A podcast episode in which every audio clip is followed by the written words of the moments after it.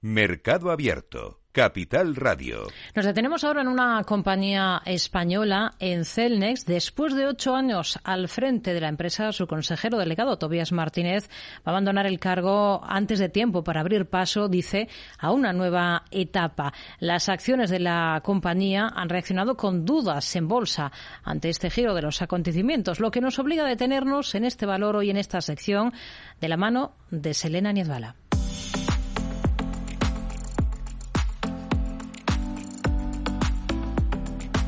Hoy en Lo Amas o Lo Odias.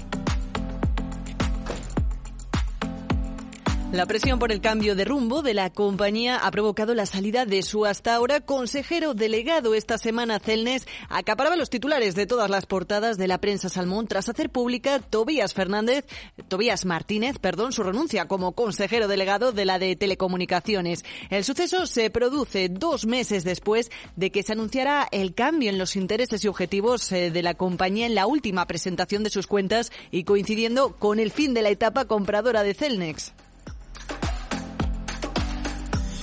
Lo cierto es que durante la etapa de Martínez al frente de la empresa ha sido habitual ver incorporaciones de activos para ser operados después con contratos de larga duración con compañías de telecomunicaciones. Una de las últimas, sin ir más lejos, ha sido la de la compra de las torres de Hutchison en hasta seis países por 10.000 millones de euros, lo que supone la mayor adquisición por parte de la compañía en toda su historia. Es decir, Tobías Martínez se va por la puerta grande poniendo fin a su etapa Con una mega operación, un momentum, el de la compra impulsiva, que ya era hora de que llegara a su fin, en opinión de Carlos Ladero, analista de GPM la verdad es que la nota no, debería ser muy buena.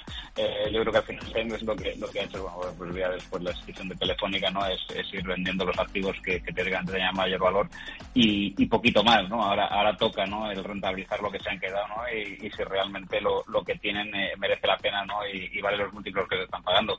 Entonces, bueno, eh, esperemos que el nuevo consejero, ¿no? Mire más hacia adelante, ¿no? Y a, y, hacer crecer la compañía, ¿no? Que a, a maximizar el beneficio de lo que se habían quedado en su momento, ¿no? Feeling like a psycho freak sometimes. Trying to get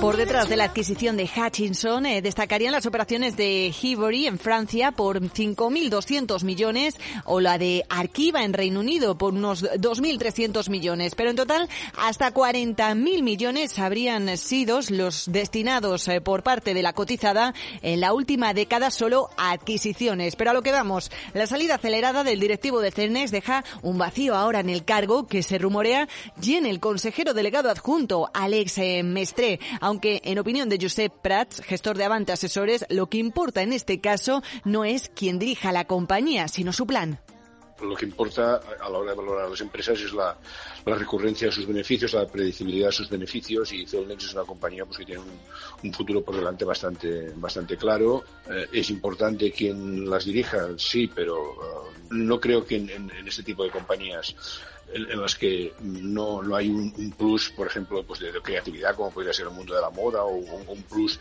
de personalismo eh, sea tan relevante. Y ese plan estaría muy claro, según eh, José Lizán, gestor de Magnus y Cab en Quadriga Funds la última publicación que hizo la compañía sobre su estrategia vino a decir que, que tocaba, que se había acabado la fase del M&A agresivo, porque el entorno de financiación era otro, y que tocaba reordenar internamente para generar valor, eh, generando evita y aflorando pues las sinergias de todas esas compras, ¿no? Y yo creo que para este nuevo cargo pues van a poner a otro CEO que tenga otro perfil. No me parece ninguna mala noticia, desde luego.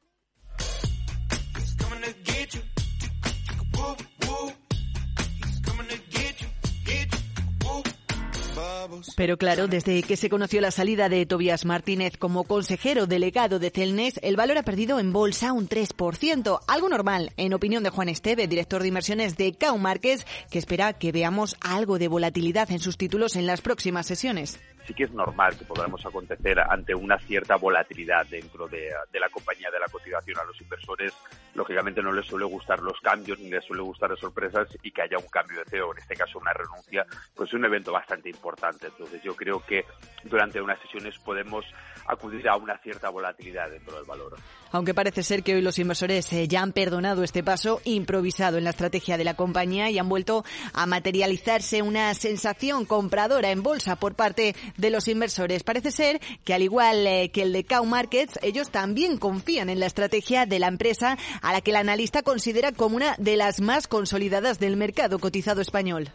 Yo el balance que hago es muy positivo. Celnex realmente ha tenido unos ejercicios muy positivos, se ha consolidado como una de las compañías en, ejercicios pasados más importantes o, de mayor revalorización de todas las bolsas. Yo creo que el objetivo que tiene ahora es precisamente afianzar todo ese mercado que, abrí, que ha ido abriendo y todo ese modelo de negocio que ha ido desarrollando y el gran reto que tendrá el negocio es precisamente afianzar esa posición y llevar a la compañía un paso más allá. En líneas generales, con compras o sin compras, a los expertos del mercado ha quedado claro que les gusta Celnex.